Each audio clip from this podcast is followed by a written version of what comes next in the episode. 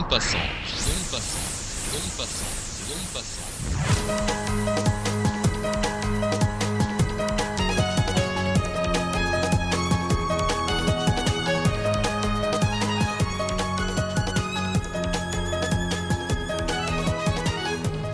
Bienvenue à tous et à toutes, auditeurs et auditrices de l'onde passante. Pour ce troisième épisode, nous vous proposons une virée en Amérique latine. D'abord au Venezuela pour revenir sur le résultat du référendum du 15 mars dernier, avec la victoire du oui qui permet à Hugo Chavez une présidence sans limite de mandat. Puis en Colombie, où Natalia Ruiz nous fera naviguer au bord du fleuve Magdalena en fin d'émission. Mais avant tout, la revue de presse, puis une escale dans le 19e arrondissement de Paris, au café Zoïde, et enfin un air de jazz urbain à découvrir dans le petit trampoline. On embarque tout de suite dans le flot de l'actualité avec Paul Larouturou et Thomas Lafarge. La revue de presse. Bonjour messieurs. Bonjour. Bonjour Morgane, bonjour Thomas. C'est donc l'actualité de nos sites d'information sur Internet qui vous a intéressé. En fait, ouais, au début, on a voulu euh, se consacrer à la presse écrite. Quand on a vu la une du point avec Bernard Kouchner et le palmarès des grandes écoles, eh ben, on l'a quand même ouvert. Et là, nous sommes tombés sur une pleine page de Claude Allègre, dans le point. Donc, dans le titre, vous résume la puissance. Arrêtons de croire les gourous du réchauffement climatique.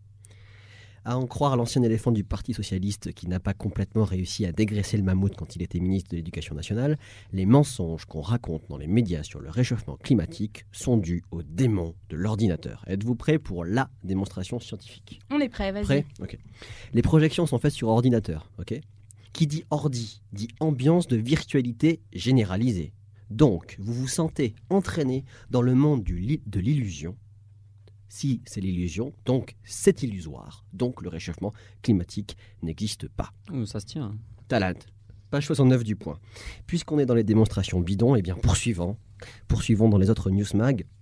Jacques Attali, l'ancien conseiller de François Mitterrand, tout à sa joie d'avoir été blanchi dans le procès des armes de l'Angola Gate, a complètement bâclé sa chronique en dernière page de l'Express. Il nous explique très sérieusement, dans une démonstration qui remonte au XVe siècle, que si nous sommes tous dans la mouise actuellement, c'est à cause des traders qui prennent de la coque. Car un banquier qui se drogue est un somnambule euphorique et donc, comme il écrit, il ne met jamais en doute ses propres décisions erratiques, il persiste dans des investissements absurdes, puis sombre dans le pessimisme, la dépression, la paranoïa et la panique. Exactement ce qui s'est passé sur les marchés, c'est QFD. Attali prône donc l'interdiction absolue des drogues dans les salles de marché et le monde ira mieux. Mais c'est pas fini. C'est pas fini car le journal de Christophe Barbier nous propose aussi une interview assoupissante d'un ancien Premier ministre. Édouard Balladur continue son combat pour la survie des mots de l'Ancien Régime en déclarant « Il ne faut pas répudier le libéralisme, il ne faut pas répudier ». Alors nous, on répudie pas la presse écrite, mais on va quand même se réfugier euh, sur la toile. Et oui, Thomas, vous êtes allé sur Internet. Quelles sont les news? Alors justement, c'est la polémique de la semaine pour les petits geeks que nous sommes, qui a été traitée par Rue 89 et par Julie Banos. Alors on est d'autant plus intéressé qu'il s'agit d'une camarade de l'IFP. Elle nous apprend que notre site bien-aimé, hein, communautaire, Facebook, avait pour projet de changer ses conditions d'utilisation, et cela dans le plus grand secret. Alors qu'on se contentait par le passé de simplement livrer nos vies privées sur Internet et de répondre aux questions des publicitaires de notre plein gré, avec docilité, voilà qu'on voulait nous asséner une nouvelle réglementation qui consistait, accrochez-vous bien, à accorder le droit irrévocable, perpétuel, non exclusif, transférable mondialement, d'utiliser, de copier, de publier, de diffuser, de stocker, d'exécuter, de transmettre, de scanner, de modifier, d'éditer, de traduire, d'adapter, de redistribuer n'importe quel contenu déposé sur le site. En gros, toute information postée sur ce magnifique espace de liberté devenait propriété de Facebook qui aurait pu continuer à s'en servir même si vous aviez supprimé le dit contenu, que vous vous étiez désinscrit ou même que vous étiez mort. Heureusement, les web citoyens veillaient et le PDG de Facebook a dû céder devant la gronde mentante des internautes. Un coup de gueule maintenant contre Jean-François Probst, le prestigieux consultant du site internet Bakchiche TV, ancien conseiller de Jacques Chirac, qui livre régulièrement ses impressions sur la politique intérieure française. Alors voilà, en général, il nous fait bien marrer quand il traite Nicolas Sarkozy de vendeur de cravates ou qu'il dit de Laurence Ferrari qu'elle est déguisée pour aller au bal de Trifouilly-les-Oies, habillée comme une jeune première. Mais voilà, quand on parle des amis, il met fin à la rigolade. Il faut dire qu'il ne lui en reste pas beaucoup et qu'il y tient. À commencer par les Tibéri qui viennent d'être renvoyés devant les tribunaux dans l'affaire des faux électeurs du 5e arrondissement et il les défend avec acharnement et une mauvaise foi pleinement assumée qu'on vous propose d'écouter. Tibéri a été euh, auprès de Chirac pendant 18 ans un, adjoint travailleur, efficace et qui avait un bon bilan. C'est pas un voyou, c'est un ancien magistrat. Il a été maire de Paris. Est-ce qu'il y a eu des erreurs de commises On verra bien. S'il un homme courtois, s'il y a un homme euh, généreux et surtout euh, ouvert à toute discussion, c'est bien Jean Tibéri. Xavier, oui, elle a quelque chose d'un peu terrifiant et elle peut faire peur à des petites jeunes filles euh, préadolescentes ou qui sortent à peine de, de, de leurs premières règles. Mais franchement, si une employée de mairie a peur de Madame Tibéri, euh, il vaut mieux qu'elle fasse un autre métier. Ah, c'est vraiment un bon pop, hein, un bon pote ce Probst. Merci Monsieur Probst. Vous êtes culte. Moi, j'ai Bakchiche est un très bon site, mais j'ai un autre coup de cœur pour le site euh, de Libération consacré aux écrans qui s'appelle donc écran.fr et à la double plume, euh, puisqu'il fonctionne à quatre mains, d'Isabelle Roberts et Raphaël Garicos, qui est donc soit sur le blog de Libé, soit en pleine page concernant les médias dans euh, Libération. Et j'ai beaucoup ri en lisant cette phrase concernant la suppression de l'île de la tentation, la fin de l'île de la tentation sur TF1. Ils écrivent en, en début de en début de paragraphe, ce serait comme apprendre un 24 décembre que le Père Noël est un nazi pédophile fan, d'André Rieu. TF1 a choisi la Saint-Valentin pour annoncer la mort de l'île de la Tentation. Ouch. Ils écrivent des papiers hilarants. Je vous conseille soit d'acheter Libération, soit de les retrouver gratuitement sur écran.fr. C'est génial. C'est énorme en effet. Et enfin, on ne pouvait pas partir sans vous donner la petite astuce, la recette maison pour faire une bonne revue de presse en deux minutes. Alors c'est très simple. Hein. Vous allez sur Google, oui, oui, le, le grand méchant loup de l'Internet. Hein. Tapez dans la barre de recherche ne connaît pas la crise. À ce moment précis, vous verrez que la seule chose qui connaît la crise, c'est le manque d'inspiration des journalistes en matière de titres. Par exemple, sur Libération dont je vous parlais à l'instant, Total ne connaît pas la crise. Ah, mieux que ça, moi j'ai Disneyland hein, qui ne connaît pas la crise sur le parisien.fr. Eh bien moi aussi j'ai tapé et j'ai trouvé Madonna ne connaît pas la crise sur lesinrock.com. Et les Belges s'en mêlent puisque le site de la RTBF nous indique que la lingerie non plus ne connaît pas la crise. Oui, enfin, il y a aussi McDonald's, Google, Apple, et même je vois que Peugeot ne connaît pas la crise. Ah, ah non, pardon, excusez-moi, cet article date de janvier 2007, soit deux ans avant qu'il n'accepte les 3 milliards d'euros prêtés par l'État pour redresser la barre.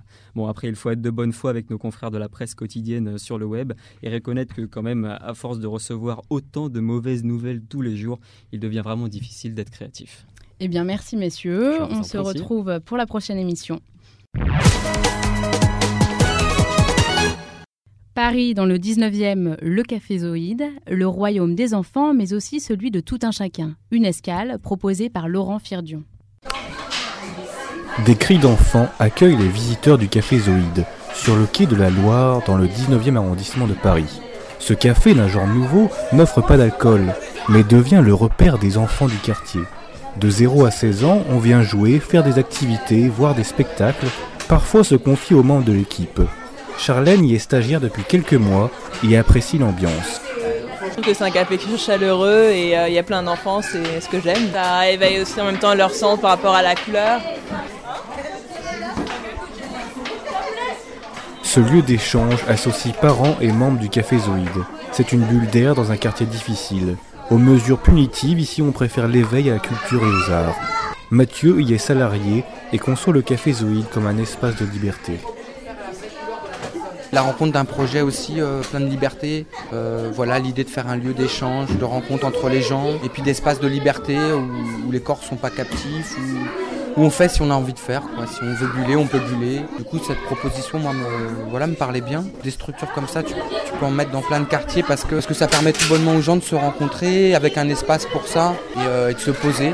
C'est un peu tout l'inverse du métro. Ici, les gens ils viennent, ils se posent, un peu comme s'ils étaient chez eux et ils discutent avec leurs voisins. Enfin, ça, par le biais des enfants, ça fonctionne assez bien. Alors, ça peut être de la peinture, là, comme le, le combat de portrait. Euh, ça va être par euh, bah, de la musique, avoir des instruments à disposition, des artistes qui viennent jouer. Des bagarres parfois.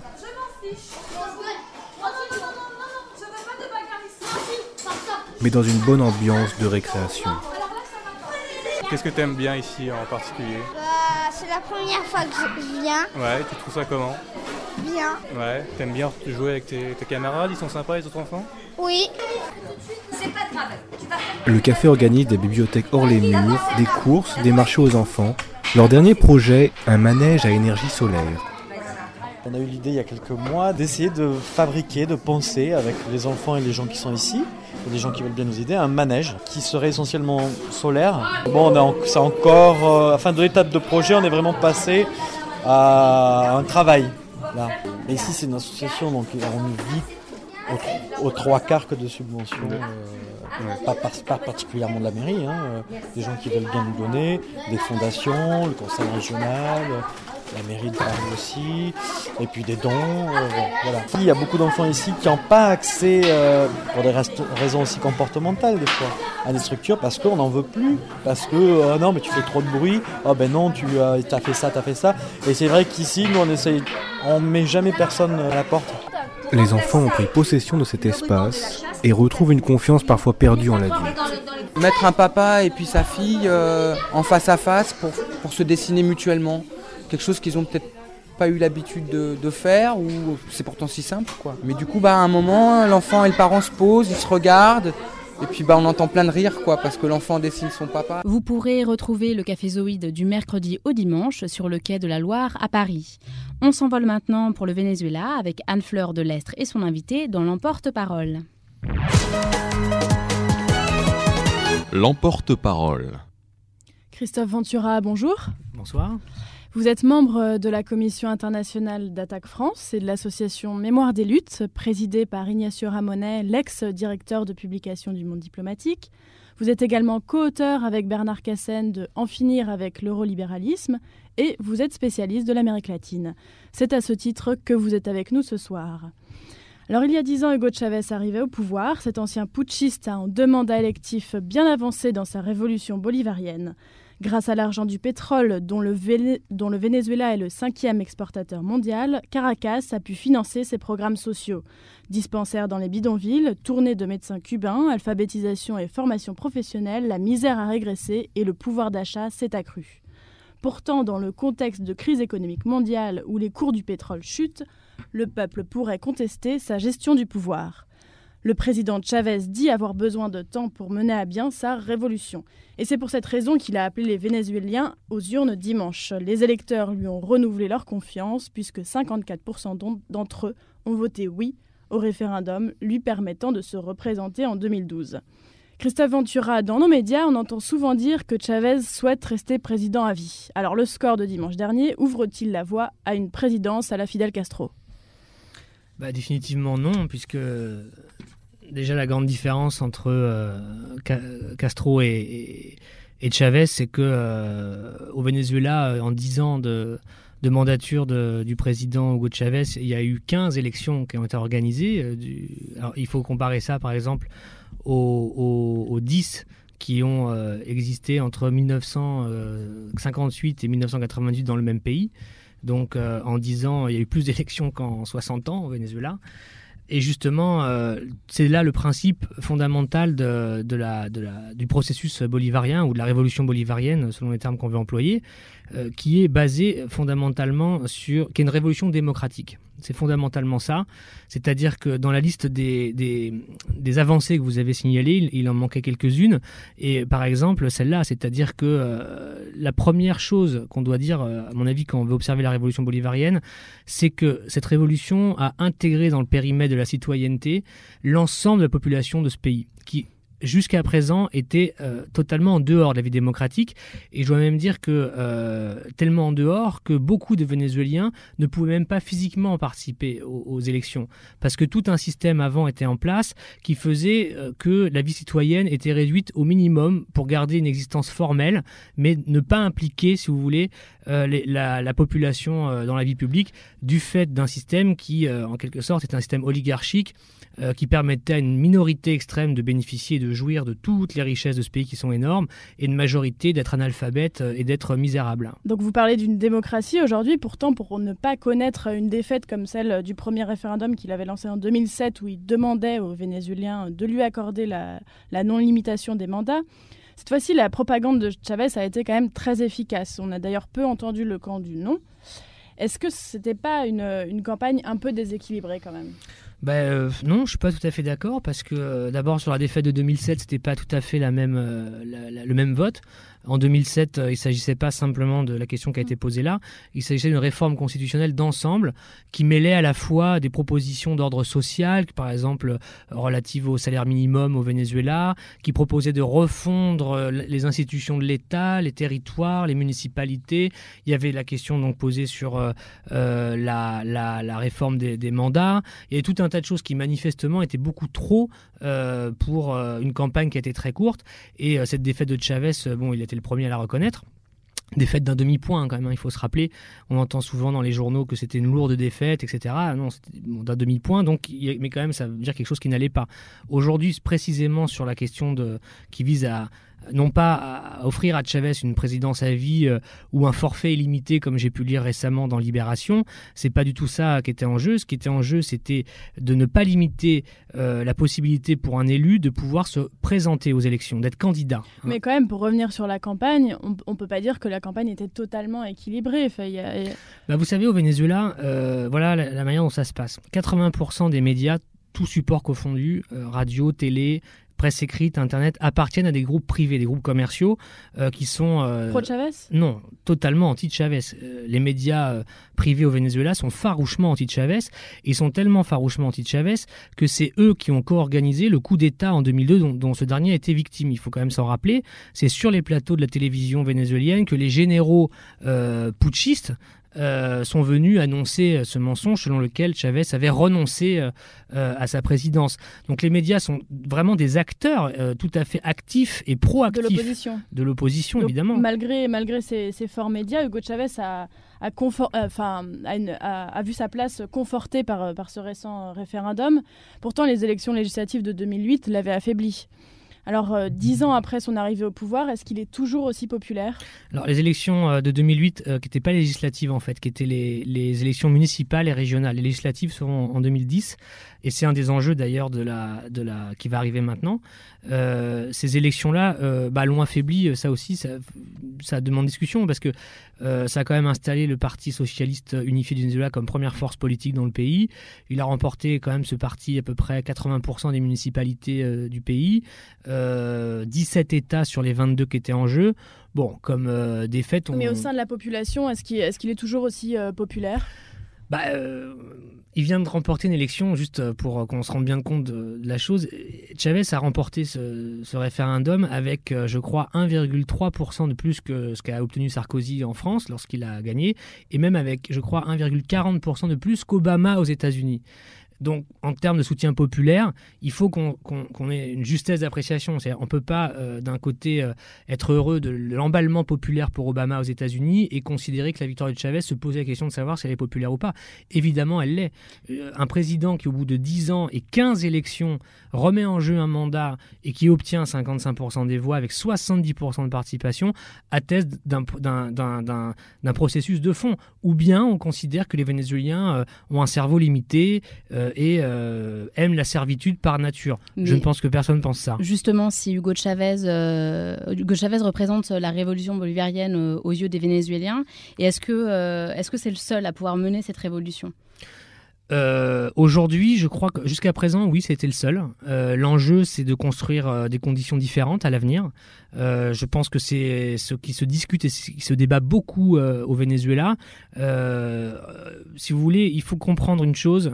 Euh, sans laquelle on ne peut pas analyser ce qui se passe au Venezuela. C'est que ce pays n'a pas connu de tradition démocratique. C'est-à-dire que, comme je l'ai expliqué au départ, euh, c'est un pays qui a vécu dans une démocratie formelle. Et les gens qui étaient... Vous savez, quand vous, avez un pays analphabète, avec 90% de, de, miséreux, de gens qui ne savent pas lire, vous, vous ne pouvez pas créer la citoyenneté. C'est pas possible. Aujourd'hui, en 10 ans, les conditions sont là. Et Hugo de Chavez, n'en déplaise euh, à notre vision souvent qu'on peut avoir ici en France, etc., qui est un pays qui s'est construit après 300-400 ans de vie politique, Hugo de Chavez correspond à ce moment précis où l'ancien système s'écroule et où se recrée du collectif. Et à ce moment-là, il a un rôle, il a une fonction qui est, évidente, comme certains pays euh, l'ont eu, de gauche ou de droite. Prenons la France. Euh, en France, on a eu dans l'histoire moderne, dans les dernières 50 années, des grands leaders. Par exemple, Charles de Gaulle, quoi qu'on en pense. C'est quelqu'un dont on aurait probablement euh, fait les mêmes critiques que Chavez à l'époque, parce que il, correspondait à quelque chose d'historique. Au Venezuela, c'est ce qui se passe. Tout ça ne veut pas dire que Chavez, d'ailleurs, lui-même veut rester encore au pouvoir 40 ans. Je pense qu'il y a beaucoup de provocations là-dedans. Et est-ce qu'il prépare sa succession alors?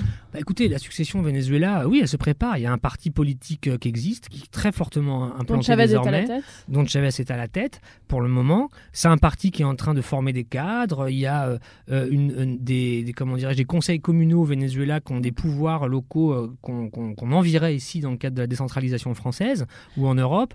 Donc les choses se font comme ça. Il y a une génération de militants qui se forment, des gens qui sont en responsabilité. Dans le gouvernement de Chavez, il y, a des, ministres très jeunes, des gens qui ont une trentaine d'années, qui sont aujourd'hui en responsabilité, qui cherchent l'avenir de ce pays. Et si vous voulez, je pense que euh, euh, moi, je suis persuadé que Chavez, de toute façon, est un démocrate. Il a bien conscience qu'il n'est pas divin. Donc, euh, il peut demain tomber d'un avion. Et puis, certains peuvent même essayer de le pousser à tomber d'un avion.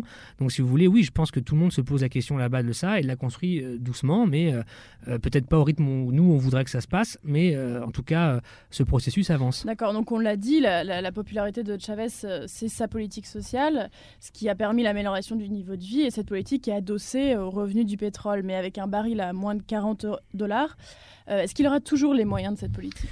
Bah, euh, de toute façon, la, crise, euh, la crise du capitalisme, la crise économique va affecter le Venezuela comme tous les autres pays. Donc oui, ils vont être affrontés à des difficultés de tout type. Celle-ci en est une. c'est évident. je dirais qu'un baril du pétrole qui est à 40 dollars et puis à 150, c'est plus la même chose. Simplement, jusqu'à présent, les Vénézuéliens, sur les cinq dernières années, avaient, avaient développé des budgets pour toute leur politique de l'État sur un prix de 70 dollars du baril et non pas de 150. Donc c'est tout ça pour vous dire qu'ils ont des réserves très importantes aujourd'hui qui n'ont pas été utilisées et qui vont servir précisément à continuer le pas en péril. Le modèle n'est pas en péril, mais le modèle est confronté à beaucoup de difficultés objectives qui sont celles de la crise économique euh, mondiale et aussi à des, difficultés euh, objectives politiques avec une opposition qui est toujours euh, farouchement hostile et qui a du mal à jouer le jeu démocratique et qui est soutenue par des grandes puissances voisines. D'accord. Merci Christophe Ventura. Merci Christophe Ventura. Merci Anne-Fleur de l'Est. On quitte un instant l'outre-Atlantique pour revenir vers des horizons plus proches. Z-Lab, un groupe français, s'amuse sur des airs de jazz. Karine Parquet est allée à la rencontre de, de ces musiciens pour le petit trampoline. On écoute et on en parle après. Le petit trampoline.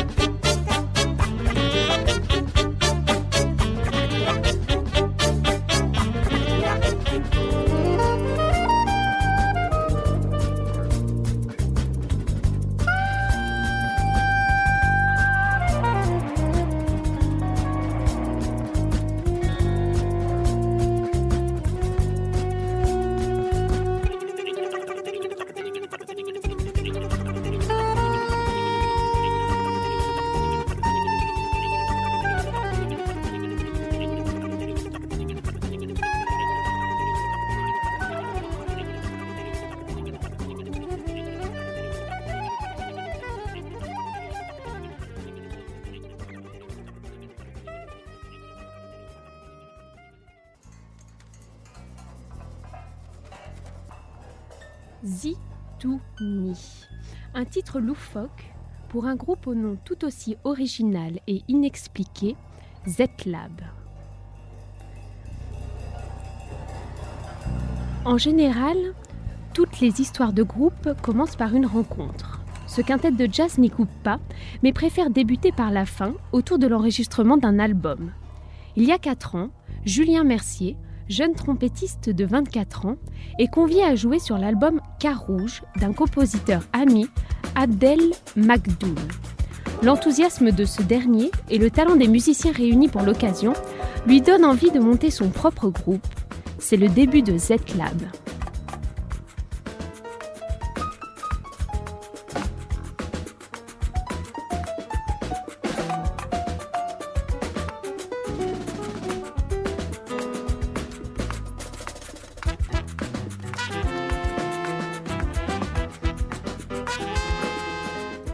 Inspiré par les harmonies du saxophoniste américain Steve Coleman, Julien Mercier veut se démarquer d'un jazz français qu'il trouve souvent trop poli.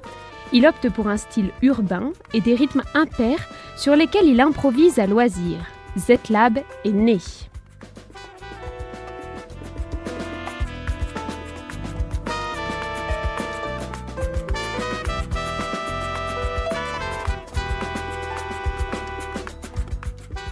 Autour d'un saxophone ténor, d'une trompette, d'un clavier, d'une basse et d'une batterie, Z-Lab invente un univers étrange aux mélodies tantôt âcres et tapageuses, tantôt douces et délicieuses. Des mélodies pleines de surprises qui s'ouvrent sur un monde et se referment sur un autre.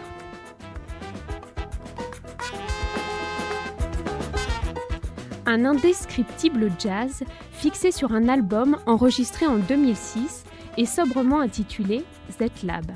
Un album qui évolue au gré des rencontres musicales, réunissant rappeurs de Dakar, chanteurs gnawa du Maroc ou encore percussionnistes afro-cubains. Invité en juillet dernier au festival Off de Vienne, Z-Lab espère bien poursuivre sa tournée des grands festivals de jazz, déterminé à prouver le professionnalisme du groupe. Avec un mélange aussi réussi de sérieux et d'effolie, il ne nous reste plus qu'à leur souhaiter bonne route. Et pour ceux qui voudraient les écouter davantage, Karine euh, oui, pour ceux qui voudraient les écouter, eh bien, ils sont en concert le 19 février au studio de l'Ermitage à Paris, c'est dans le 20e. Et puis, comme toujours, vous pourrez les retrouver sur MySpace. Merci Karine pour cette découverte. Elle est passée et repassera par là. L'onde passante vous donne rendez-vous dans une quinzaine de jours. Merci à toute l'équipe technique et rédactionnelle. On se quitte sur les vagabondages de Natalia Ruiz. Si vous vous apprêtez à passer à table, ce voyage en Colombie devrait éveiller vos papilles. Mompos, de 1600 km d'îles au milieu du Magdalene. Le fleuve qu'ont remonté les explorateurs espagnols il y a plus de cinq siècles pour découvrir la Colombie. Dans cette ville coloniale, les maisons sont toutes peintes en blanc, les portes sont en bois et les constructions ne dépassent pas les deux étages. Un cimetière, une salle de billard, une température quotidienne de 40 degrés à l'ombre. Les fantômes du passé arpentent les rues le soir, le jour, ils se cachent de la chaleur. Une chaleur infernale pour les forains. Les Momposinos y sont habitués depuis des générations. Ils travaillent le matin et font la sieste sacrée l'après-midi. Ils se réveillent avec la première brise fraîche qui traverse les couloirs des maisons. Le soir, les verres de rhum sont remplis avant le dîner. Les ventilateurs accrochés au plafond des salons tournent lentement. Sur les murs, on voit l'ombre des chauves-souris qui dansent autour. Elles étanchent leur soif dans l'eau de la piscine et continuent leur route. Une odeur de riz à la noix de coco remplit l'air tiède. La table est prête, habillée d'une nappe d'un blanc virginal brodé par les mains des grandes mères. Des bananes vertes, frites et découpées en morceaux, de la mojarra, poisson de la région, assaisonné avec des tomates, des oignons, des citrons, des girofles et pour boire une carafe de jus de lulo très froid. Pendant les nuits fraîches, les éventails bougent en cadence au rythme des hanches des femmes quand elles marchent. Au loin, des airs de vallenato. Au bord du Magdalena, les étoiles guident les amoureux qui montent sur les piraguas. Ils rament jusqu'aux plages d'amour de Chimichagua.